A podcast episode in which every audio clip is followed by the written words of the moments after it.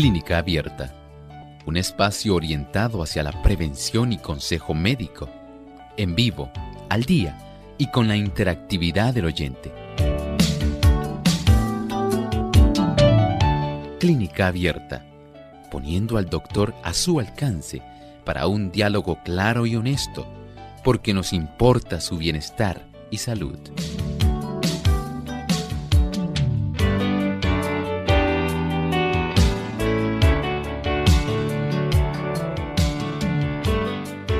Ha llegado el momento de usted hacer su consulta en nuestro programa de clínica abierta. Una vez más brindamos esta oportunidad para que ustedes amigos se puedan comunicar a nuestro programa haciendo sus preguntas. Les recordamos nuestras líneas telefónicas. En Puerto Rico localmente es el 787-303-0101. Para los Estados Unidos el 1866 920 9765. Para llamadas internacionales libre de cargos, les recordamos que es el 787-282-5990 y el 1787-763-7100. Desde este momento pueden comenzar a llamar para participar en nuestro programa.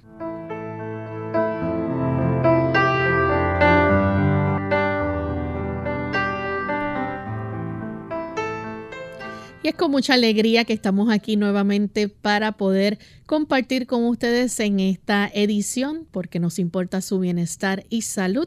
Queremos escuchar sus preguntas y con mucho gusto el doctor brindarles un buen consejo. Así que aquellos amigos que nos están sintonizando, recuerden que se pueden comunicar a través de nuestras líneas telefónicas, también a través de las redes nos siguen. Sabemos que también pueden hacer su consulta a través del Facebook Live de Radio Sol 98.3 FM. A los amigos también que nos ven por Salvación TV, canal local 8.3, pueden también comunicarse a las líneas que mencionamos y aquellos amigos que también nos ven y nos escuchan por el Facebook de Lumbrera TV. Recuerden el enlace de Radio Sol y las líneas telefónicas para poder efectuar sus preguntas. Así que gracias por la sintonía que nos brindan a diario. Queremos saludar de forma muy especial también a todos aquellos amigos que nos sintonizan en el lindo país de Bolivia. Nos escuchan en la ciudad de La Paz a través de Radio Altiplano a devenir 820 AM y también en FM Cruz de la Conquista en Exaltación, Bolivia. Así que para ustedes, un gran saludo desde San Juan, Puerto Rico. acompaña, como todos los días, nuestro buen amigo el doctor Elmo Rodríguez. ¿Cómo está, doctor? Muy bien. ¿Y Lorraine, cómo se encuentra? Muy bien también. bueno, con mucho gusto también. Extendemos el saludo a todos nuestros amigos que se han dado cita en esta edición de Clínica Abierta nos complace mucho saber que usted ha entrado en sintonía nuestra y que también desea participar en esta edición de hoy. Y antes de comenzar a recibir sus consultas, queremos compartirles el pensamiento saludable para hoy. Además de cuidar tu salud física, cuidamos tu salud mental. Este es el pensamiento saludable en clínica abierta.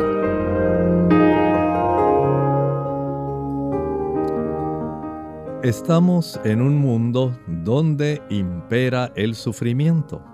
Dificultades, pruebas y tristezas nos esperan a cada paso mientras vamos hacia la patria celestial. Pero muchos agravan el peso de la vida al cargarse continuamente de aflicciones. Si encuentran adversidad o desengaño en su camino, se figuran que todo marcha hacia la ruina, que su suerte es la más dura de todas y que se hunden seguramente en la miseria. Así se atraen la desdicha y arrojan sombras sobre cuanto los rodea.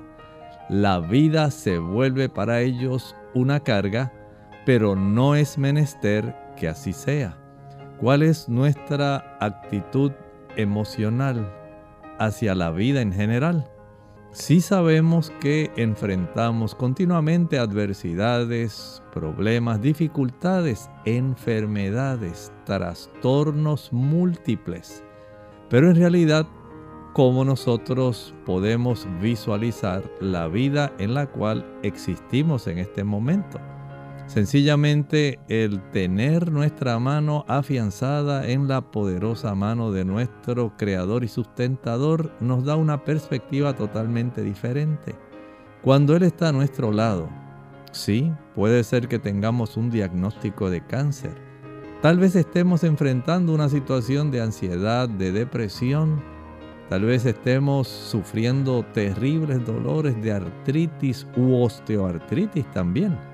Pero el Señor nos garantiza que aún en medio de la situación preocupante, podemos tener la certeza de que Él está a nuestro lado, de que nos sostiene, nos apoya y Él va a ir abriendo el camino para ayudarnos en medio de nuestra situación, para que podamos tener la dicha de tener más conocimiento y facilitar que la situación que enfrentamos se pueda ir desvaneciendo.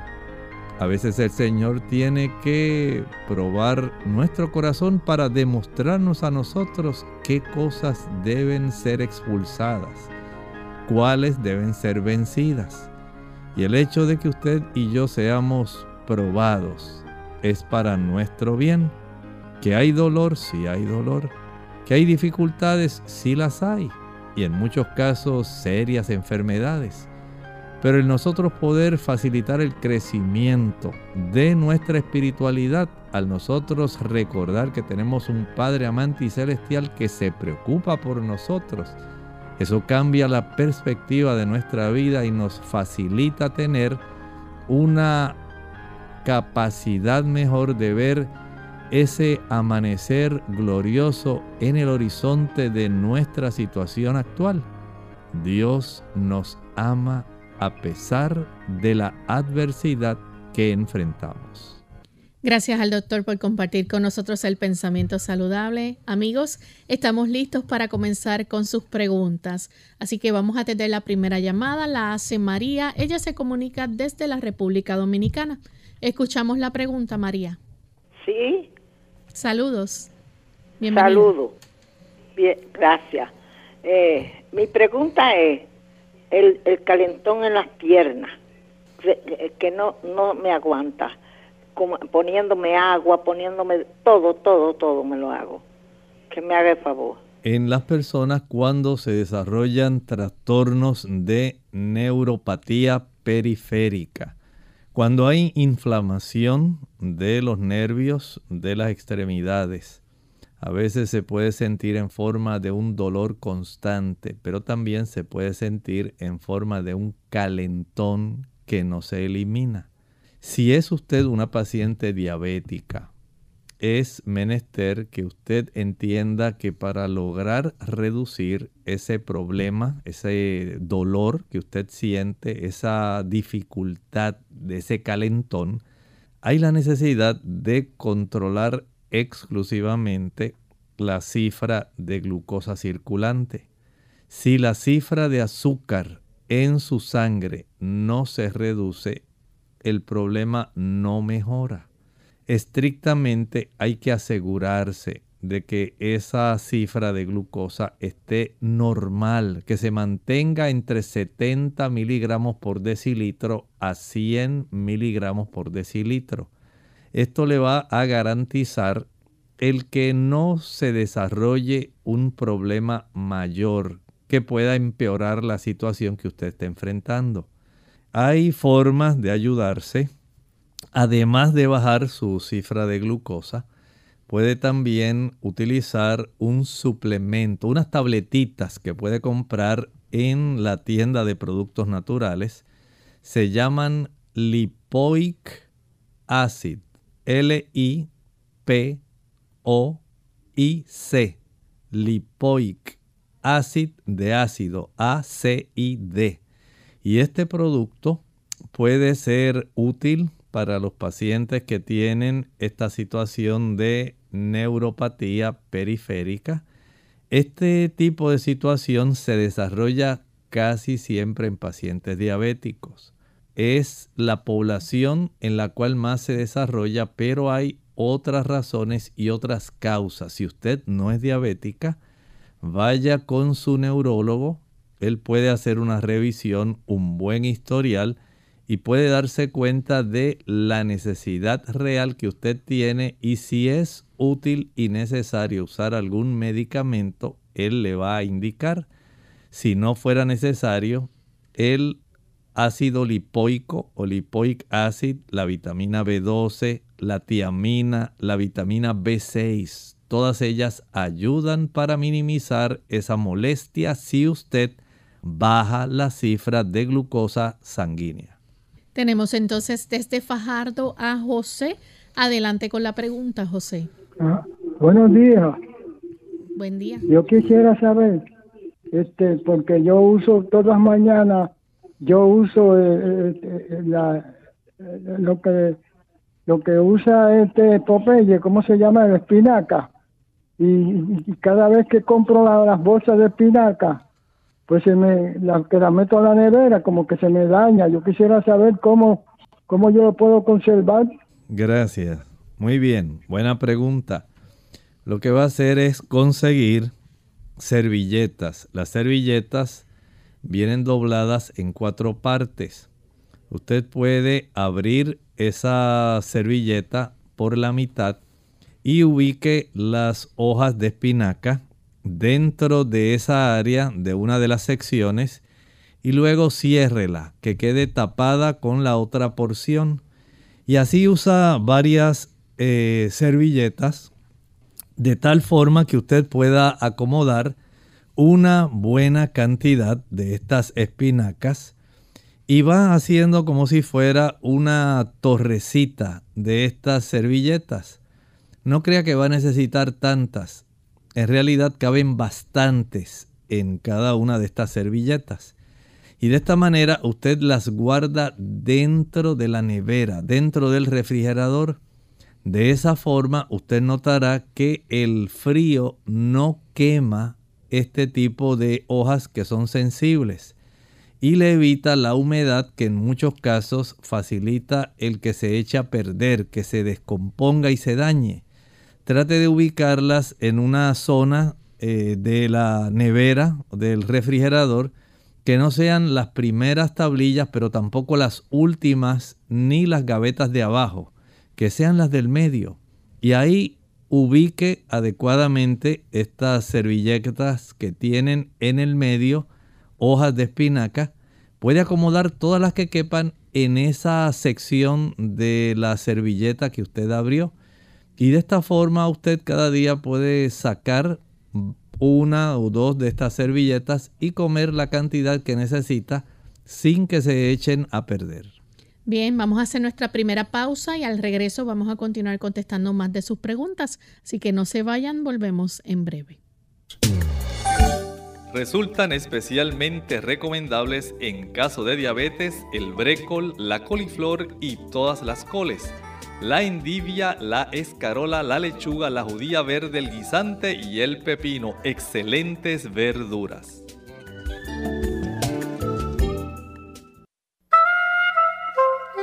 La hipertensión arterial, el asesino silencioso hablaremos de cuatro factores que contribuyen a la hipertensión arterial. El primero, la obesidad. ¿Qué tal amigos? Les habla el doctor Elmo Rodríguez Sosa en esta sección de factores para la salud. En relación a la obesidad y la hipertensión arterial, prácticamente todos los que tienen exceso de peso llegarán a tener alta presión sanguínea. Es solo cuestión de tiempo. Pero no es el único factor.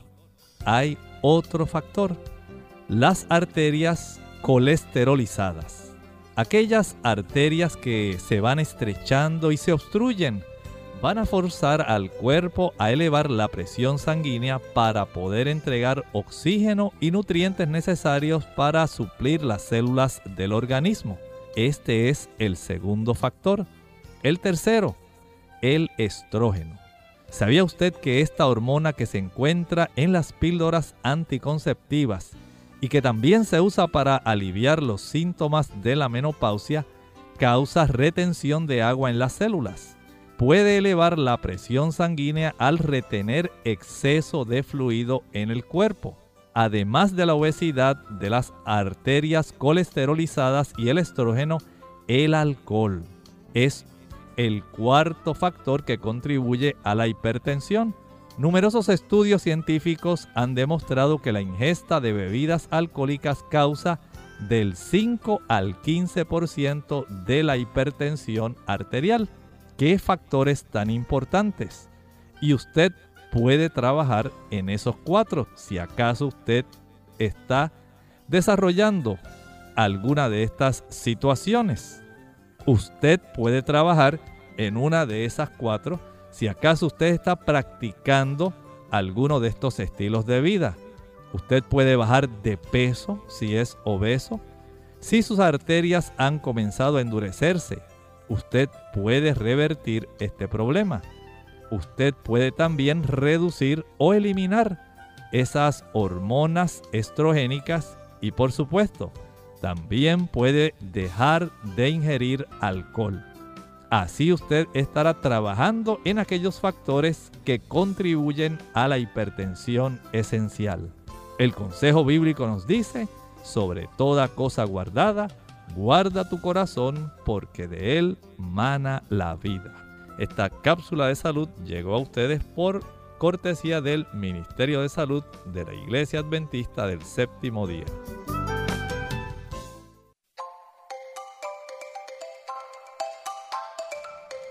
La mejor medicina para la salud digestiva comienza con la salud preventiva.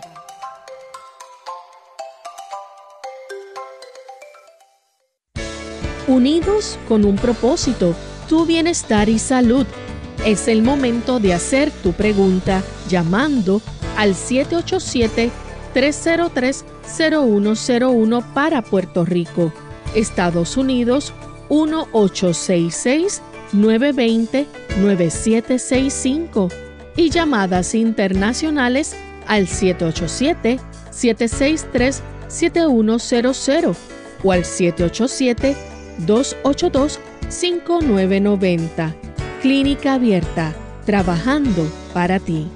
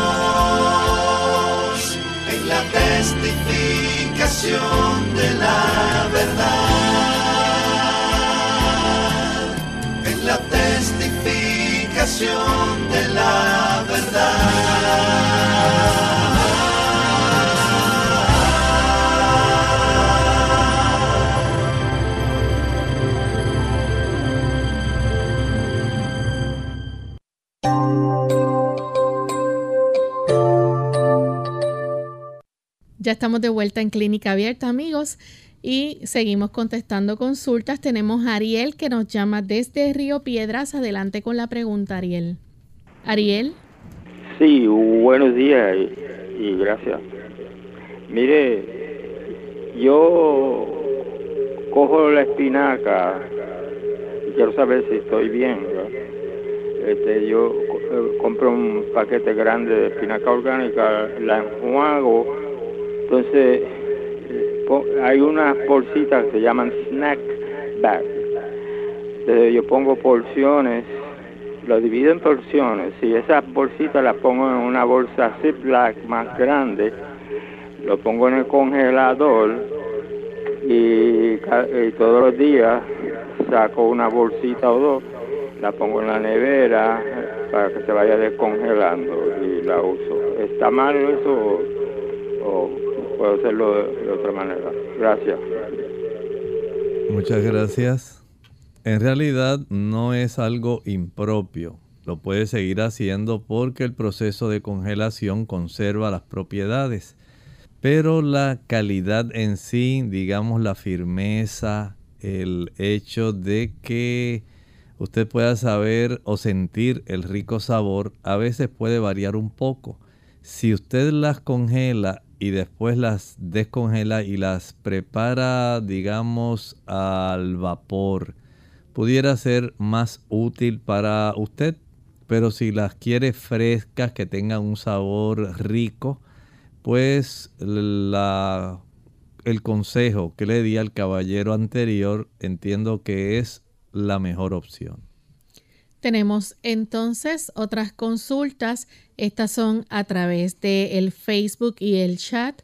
Elvis nos pregunta y dice que en meses eh, atrás usted recomendó el agua de papa para un amigo que sufre de gastritis y dijo pues que la tomara media hora antes de cada comida y media hora antes de acostarse. Eso fue durante seis semanas, ya pasó ese tiempo. Está preguntando qué otra cosa le recomendaría. Bueno, en ese lapso de tiempo hubiera sido suficiente para que él haya podido tener un proceso curativo, a no ser que el paciente haya continuado con aquellos factores que estimulan el que la persona siga desarrollando gastritis. Por ejemplo, las personas que usan café, las que toman té verde, las que consumen chocolate, las que consumen frituras, las que toman jugos, maltas, refrescos, bombones, helados, paletas, galletas, bizcochos, flanes, chocolates. Esas personas van a tener una mayor probabilidad, al igual que si él sigue comiendo chile, pique, ají picante, canela, nuez moscada, pimienta, vinagre, salsa ketchup, mayonesa, son factores que van a incidir en que el asunto se perpetúe. Pero si él cesó de utilizar o de practicar ese tipo de estilo de vida, si tiene un buen control evitando la tensión emocional, entonces se supone que en seis semanas ya el asunto se hubiera corregido. De no ser así, tiene que volver a repetir por seis semanas más y corregir los factores que mencioné que facilitan el problema. Tenemos entonces otra consulta, la hace Claudia Rodríguez. Dice que se hizo un ecocardiograma y unas pruebas de refuerzo y todo salió bien, eh, salió normal, pero en el eco salió hipertrofia concéntrica del ventrículo izquierdo. Las medidas en dimensional es aorta 2.5, bit 88 y eh, Usted puede ver en pantalla, doctor, la serie de números y explicación, ¿verdad? En, la, en lo que salió de sus resultados. Ella está preguntando entonces qué tan malo está y qué debe hacer. Habría que tomar en cuenta si esta persona que nos está haciendo la consulta tiene algún trastorno que sea hipertensivo, que esté facilitando esto o si ha desarrollado alguna condición adicional del miocardio. Y para esto pues es útil y necesario que acuda al cardiólogo. La siguiente consulta la hace Lorenza Pérez. Está preguntando qué remedio natural sirve para el bocio. Ella nos escribe desde la República Dominicana. Generalmente el bocio es un agrandamiento de la zona de la tiroides y depende si hay nódulos o no. Eh, en ocasiones con utilizar algún tipo de sal que tenga yodo resulta suficiente. Pero sí, ya más bien hay una situación donde hay un infiltrado de células blancas, como ocurre en la tiroiditis de Hashimoto. Esta tiroiditis puede cursar también con bocio y puede entonces eh, facilitar que esa cantidad de células blancas que llegan a la zona de la tiroides puedan agrandar esta zona. Entonces, como único se puede saber, el endocrinólogo o el médico ordena algunos estudios para diferenciar si es bocio primario o bocio secundario. Bien, les recordamos a nuestros amigos que nuestras líneas están disponibles para que puedan hacer sus consultas. Les recordamos los números de teléfono son el 787-303-0101 para los Estados Unidos, el 1866 920 9765 llamadas internacionales libre de cargos, el 1787-763-7100 y el 1787-282-5990. Pueden llamar, hacer sus consultas, al igual que nos pueden escribir a través del Facebook Live de Radio Sol. Nos buscan por Radio Sol 98.3 FM y ahí pueden hacer su pregunta durante esta hora de nuestro programa.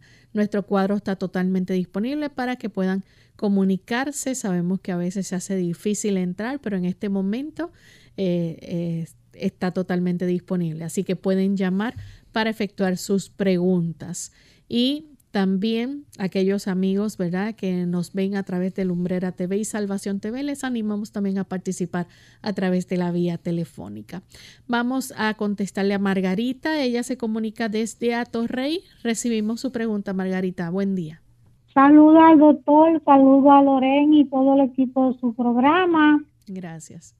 Quiero decirle al doctor que ciertas verduras ciertas ensaladas como el gel y la, la espinaca no tanto, pero me ponen la dentadura un poco oscura. Por ejemplo, yo compro una bolsa de, de gel y yo me la como y a la semana pues la dentadura vuelve a la normalidad. A ver por lo menos qué procede y cuáles son los pros y los contras de la blanqueadura de los dientes. Gracias. Muchas gracias. Sí, mire, en la alimentación tenemos sustancias que se llaman taninos. Los taninos se adhieren al esmalte de nuestra dentadura y pueden cambiar un poco nuestra coloración. Pero esto no es algo que sea en realidad una preocupación más bien de un asunto estético porque no le causa ningún daño al esmalte del diente. Pero es muy fácil que usted pueda limpiar ese problema. Lo que hace es en, una, en un plato llano pequeño, añade una cucharadita de carbón activado en polvo y añade también una cucharadita de bicarbonato. Proceda a mezclar bien, que quede bien homogéneo, bien mezcladito estos dos diferentes tipos de polvo y añádale un poco de agua. En el momento en que usted vaya a finalizar de lavar su boca después de usar la pasta de dientes, entonces enjuague bien y mientras los dientes están húmedos, ahora utilice el cepillo para, vamos a decir, impregnarlo mientras el cepillo está húmedo para que las cerdas del cepillo se impregnen de esa mezcla de carbón activado con bicarbonato y esto ahora le va a servir como un pulimento suave y leve. Ayuda a absorber estos taninos que se han adherido al esmalte y nuevamente le restauran su blancura. No lo hacen en un solo día. Así usted lo puede hacer después de cada comida y practicarlo por algún tiempo. Esto va a facilitar que vaya recuperando nuevamente la blancura sin dañar el esmalte del diente. No es abrasivo, pero sí es muy bueno para ayudar en este propósito. Tenemos a Delmira que nos llama de Bayamón, Puerto Rico. Adelante, Delmira. Buenos días, doctores. Una consulta. Es en relación a ver qué es más conveniente para la radiculopatía lumbar si el tratamiento con fisioterapia o tratamiento con quiropráctico, ¿cuál sería más conveniente y más efectivo? Si tienen la respuesta, gracias. Gracias. El tratamiento con terapia física, él va a tener en cuenta esa raíz que está comprimida y va a ayudar para que se le puedan dar los movimientos supervisados para facilitar que haya una reducción del dolor y él mismo notará si el asunto empeora, si mejora, cuánta cantidad de estos tipos de episodios usted necesitará para lograr esa mejoría, pero vaya al terapista físico. Bien, vamos entonces en este momento a nuestra segunda pausa. Al regreso continuaremos contestando más preguntas. Comiendo a las corridas. Hola, les habla Gaby Zabalúa Godard en la edición de hoy de Segunda Juventud en la Radio, auspiciada por AARP. ¿Qué mejor pretexto para dejar de comer nutritivamente que la falta de tiempo? Se hace tarde para el trabajo y tu única parada es para cargar gasolina. ¿Por qué no aprovechar la pequeña tienda que de autoservicio para tomar el desayuno? Si bien no es recomendable consumir la comida chatarra que normalmente se vende en estos establecimientos, cuando se presenta una emergencia y no tenemos otra opción, existen alternativas para evitar una mañana en ayunas. Al buscar algo para comer, busca alimentos frescos y con algún valor nutricional, sin considerar la bolsa de papas fritas como un vegetal, por favor. La buena noticia es que muchas tienditas de autoservicio están incorporando comidas más nutritivas. Ahora puedes encontrar barras energéticas, licuados, yogures, frutas como manzanas y plátanos y hasta huevos cocidos. A pesar de que es muy tentador inclinarse por los hot dogs y nachos, recuerda que la comida en estos locales no es de la mejor calidad, por lo que es muy difícil saber qué es lo que realmente estás ingiriendo.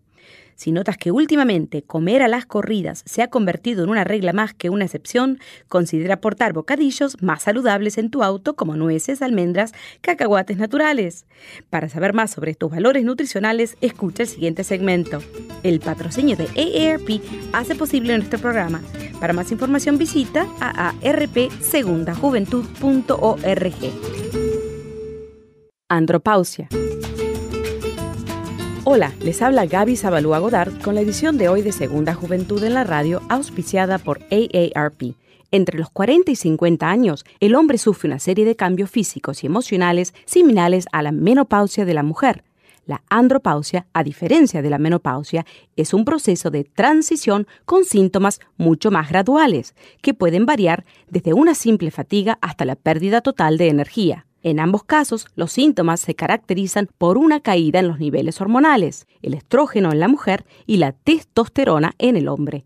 La testosterona es una hormona que tiene un efecto único en todo el cuerpo del varón, por lo que estudios demuestran que esta caída representa un riesgo para otros problemas de salud, como cardiopatías o fragilidad en los huesos. A pesar de que la andropausia se describe en la literatura médica desde la década de los 40 hasta la fecha, debido a razones culturales y falta de información, a los hombres les cuesta admitir que existe un proceso de cambio de la juventud y la etapa madura. La andropausia va mucho más allá de simples cambios en el cuerpo. La mayoría de las veces suele acompañarse por cambios de actitud y estados de ánimo, disminución de impulso sexual y de agilidad física. Aunque existen signos inconfundibles comunes en la mayoría de los hombres, no todos experimentan los mismos cambios, ni en la misma medida. El patrocinio de AARP hace posible nuestro programa. Para más información, visite aarpsegundajuventud.org.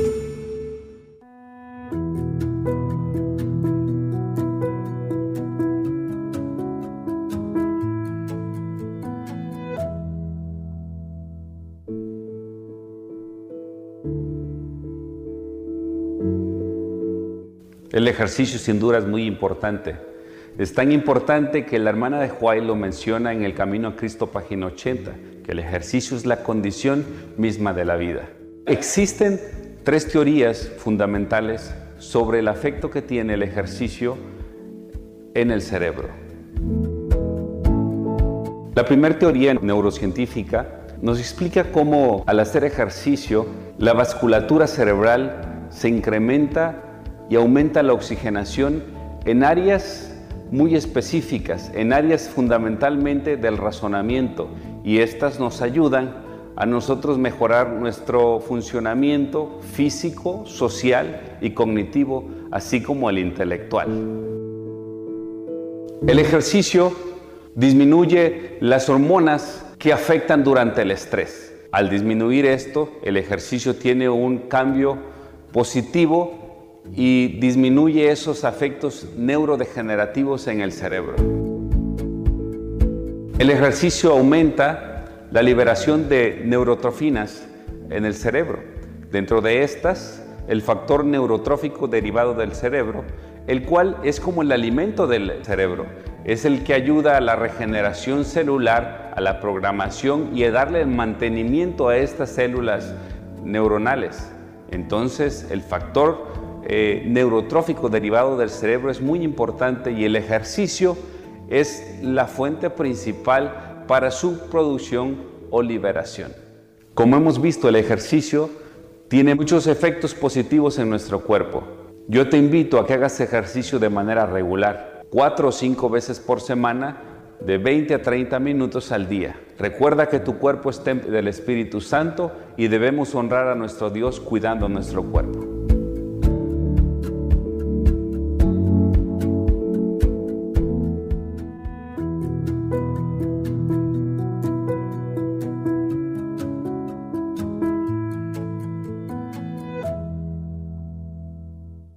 Clínica Abierta.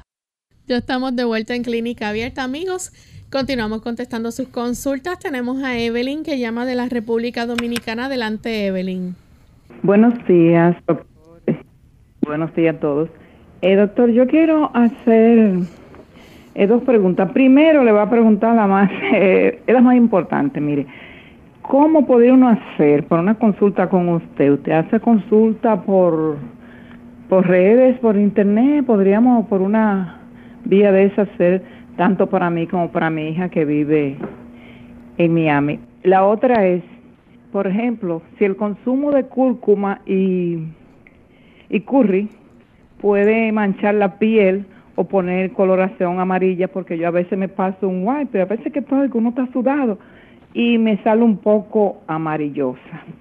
Entonces a veces me preocupa. Eh, no se olvide de la pregunta sobre...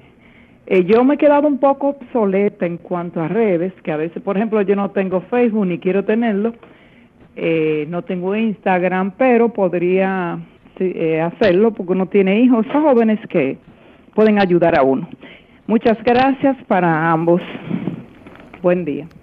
Bueno, la vamos a contestar el asunto de el turmérico, la cúrcuma Sí es cierto que puede, si usted mira la palma de sus manos y la planta de sus pies, puede adquirir cierta coloración, e igual que con el curry, eh, cierta coloración amarillenta, al igual que ocurre cuando las personas toman ah, frecuentemente jugo de zanahoria o consumen mucha calabaza o mucha batata amarilla, batata mamella, camote mamey, eh, así bien, eh, digamos, anaranjado.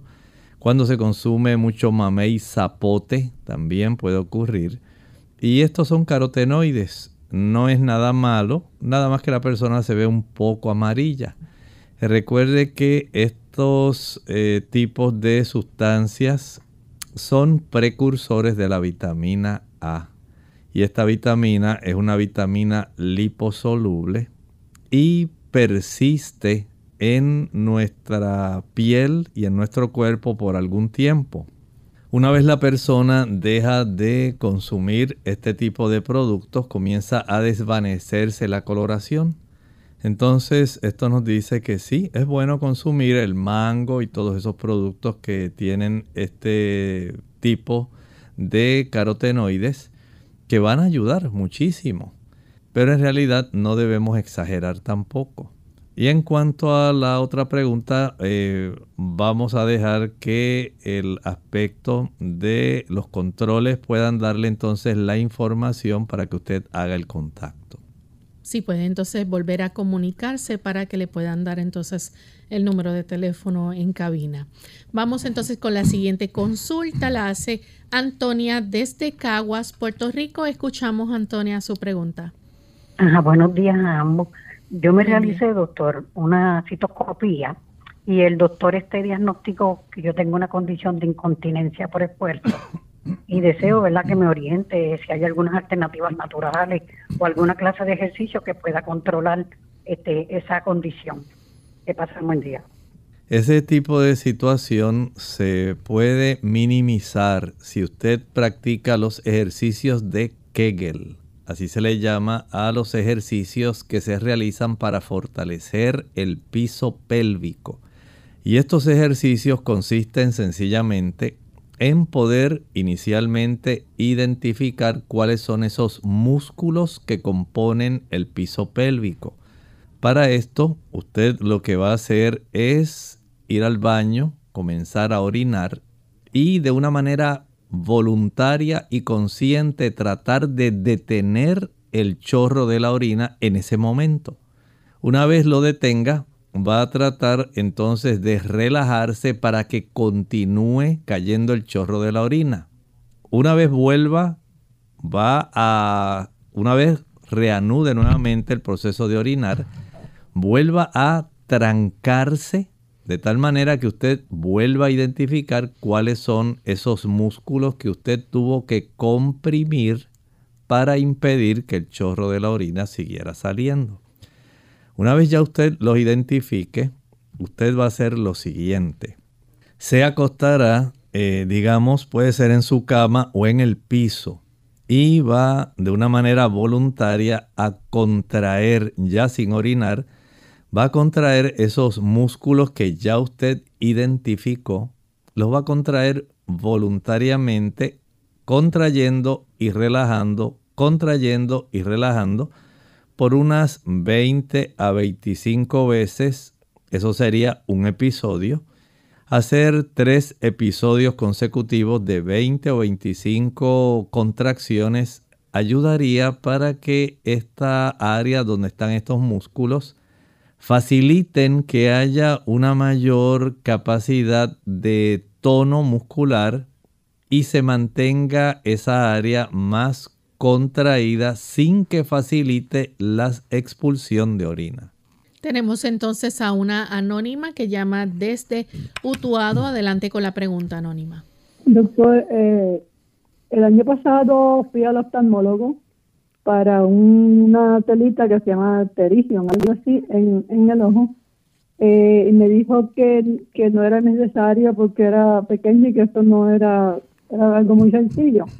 Me dio, este, como me encontró bien, me dio una cita, pues la cita anual para un año y fui este año, en junio, y me, me examinó y me dijo que, eh, pues me dio unas gotas y me dijo que me la iba a sacar.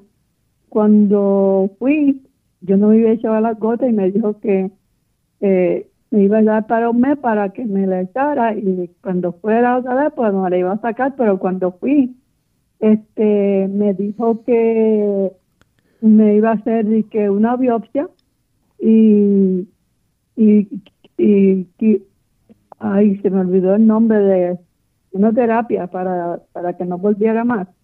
Este, pero me preocupa porque lo vi un poco raro, entonces eh, estoy buscando, porque él me puso que tenía CIN15, pero que yo no tengo gran cosa en el ojo, solamente fui para la para eh, busqué dos, dos opiniones más he ido a un especialista que lleva 48 años, y ya se retiró de hacer operaciones y todo, y él me dijo que yo no tengo gran cosa, que no, no ve por qué. Eh, fui a otro y me dijo que tampoco, no siquiera tenía que, quitarla porque era pequeña. Estoy en un vaivén que no encuentro qué hacer, a ver qué, qué me aconseja usted, doctor. Dios me lo bendiga. Bueno, sí, ya usted ha buscado dos opiniones diferentes de dos oftalmólogos y ellos no le recomiendan el que sea meritorio en este momento hacer esa cirugía, entonces no la haga. Pero si haga algo, trate de evitar los procesos de irritación. Y esta, este tipo de tejido crece en esa área por ejemplo, si la persona está muy expuesta, digamos, al calor de una estufa frecuentemente, si la persona trabaja en algún oficio que tenga que estar soldando y reciba bastante calor por la proximidad del trabajo que tiene que estar haciendo de precisión, También ocurre en las personas que se exponen mucho al sol. Sería útil que usted utilizara gafas.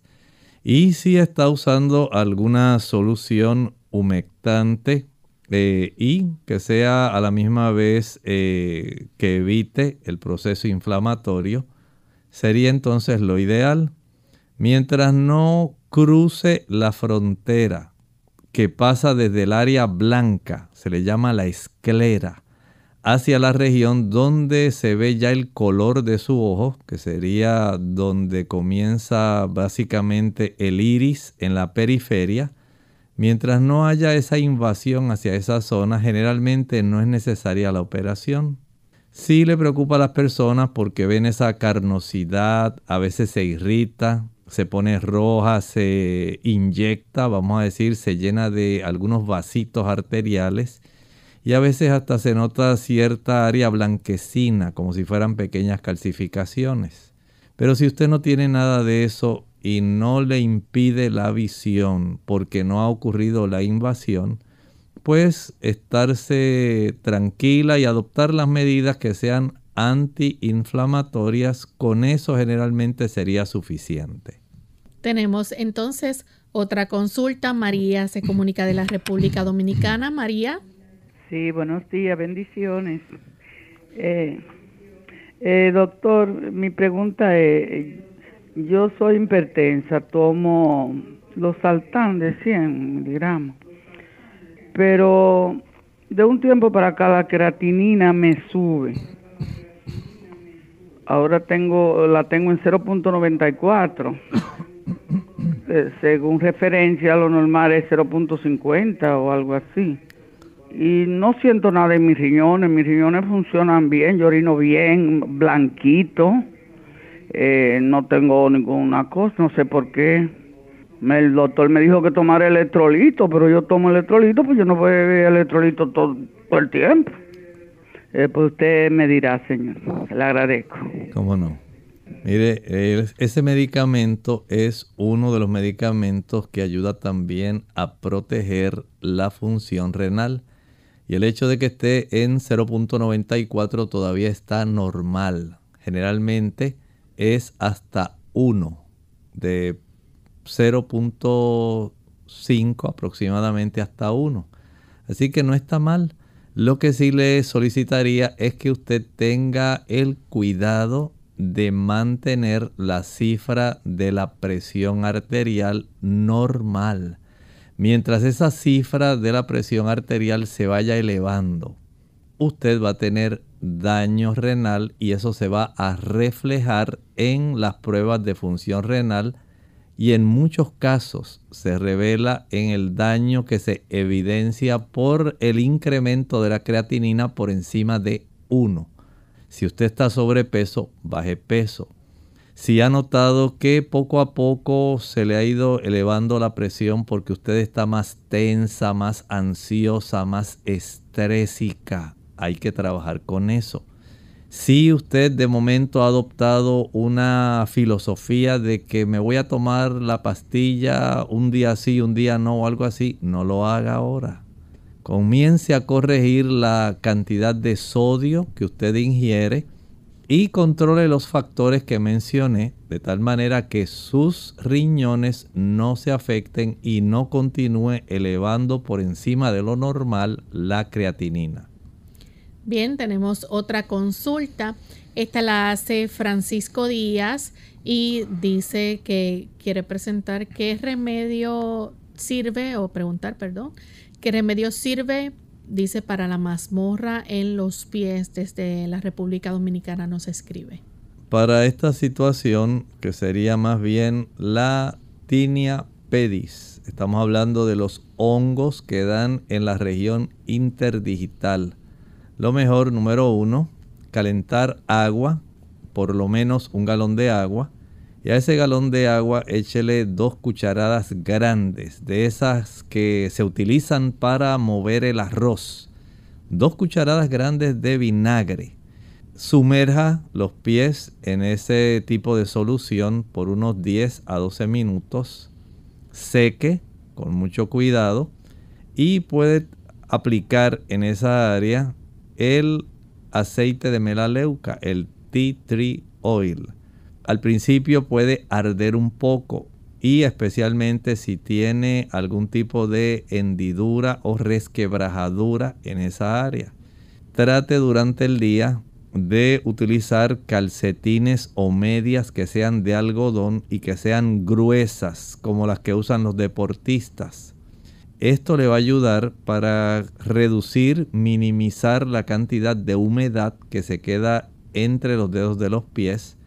Va a ayudar también para que la zona de los dedos de los pies, al estar básicamente en un ambiente cerrado, oscuro y mantener la humedad a consecuencia del calzado, pueda entonces facilitar el que esta situación se torne crónica y no se corrija. Utilizar algún tipo de chanclas, chancletas o, o algún tipo de calzado que sea más abierto puede ser más beneficioso para conseguir que esto se pueda corregir lo antes posible. Tenemos entonces a Luisa Cartín, dice, quería preguntar eh, qué podría ser un abultamiento que le apareció, dice, al final de un lado de la clavícula, como si fuera una bolita, pregunta ella. Pudiera ser algún nódulo linfático. Hay una zona ahí, se llaman los nódulos supraclaviculares y de acuerdo a diferentes condiciones se pueden inflamar.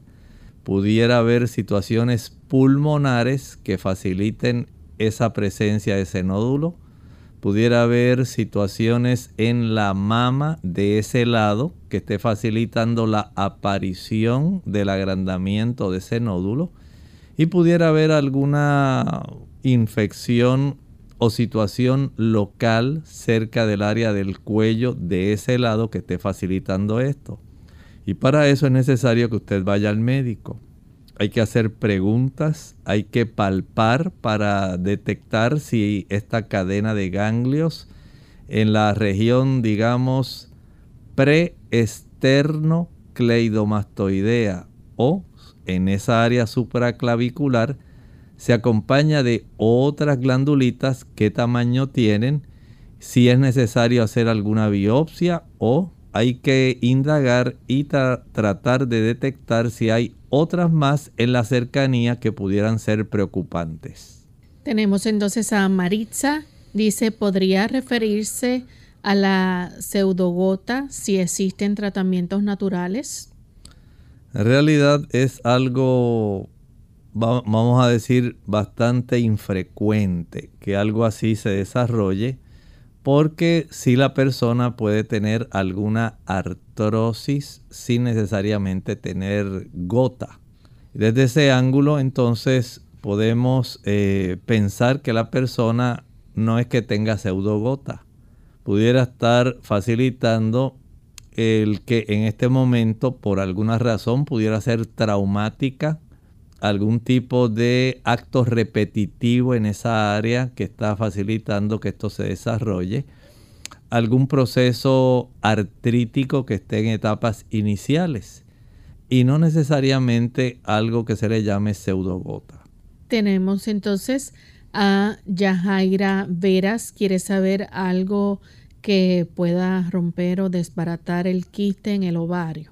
Bueno, habría que tipificar ese quiste hay algunos tipos de quistes que son funcionales. Se desarrollan, digamos, por el proceso de el cambio normal que existe en el proceso menstrual. Los cambios hormonales van a facilitar que se vaya desarrollando las estructuras que son necesarias para la ovulación y después el desarrollo del cuerpo lúteo y a veces puede quedar o formarse este tipo de, digamos, estructura. Pero en ocasiones no son quistes funcionales. Depende del tamaño, la cantidad, si tiene algún tipo de líquido o no. Y por supuesto, un ultrasonido de esta área es útil, pero hay que saber el historial.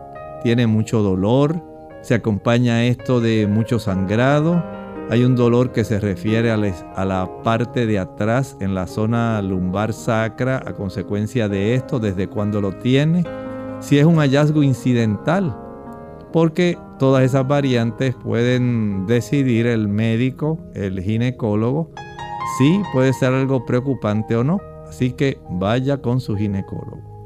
Nuestra última consulta la hace Maribel de la República Dominicana le diagnosticaron esclerosis múltiple, quiere saber si hay algún producto natural que no tenga que usar ese medicamento, dice que aún no está, eh, dice no está en medicamento porque son medicamentos de alto costo, tiene los síntomas controlados ahora en la actualidad y no quisiera que le repitiera sin tenerlo controlado.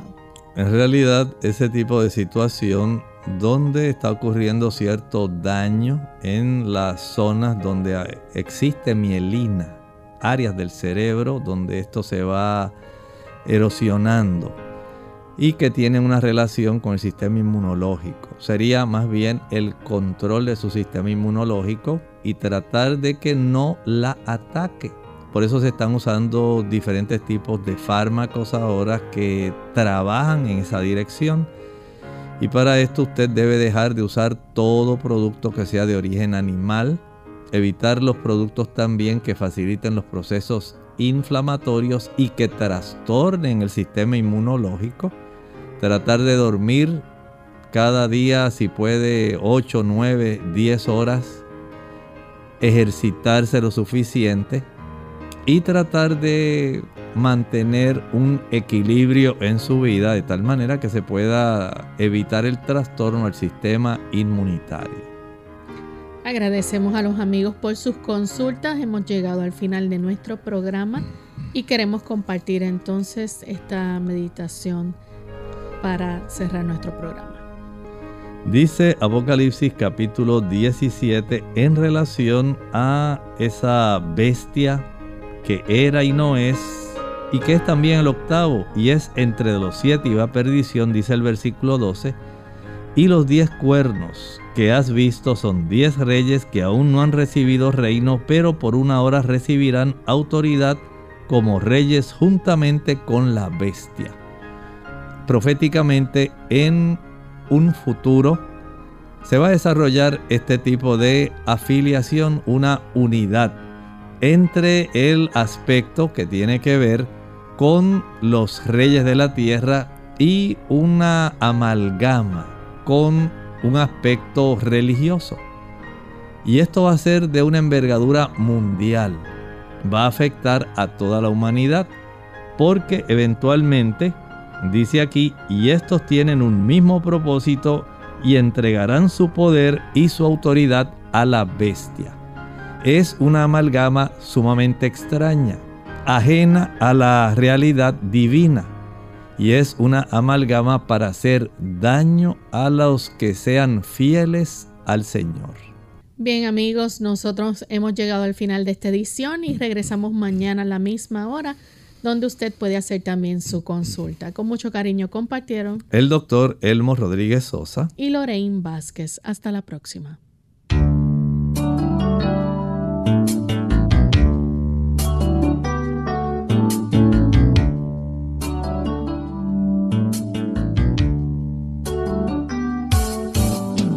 Clínica Abierta.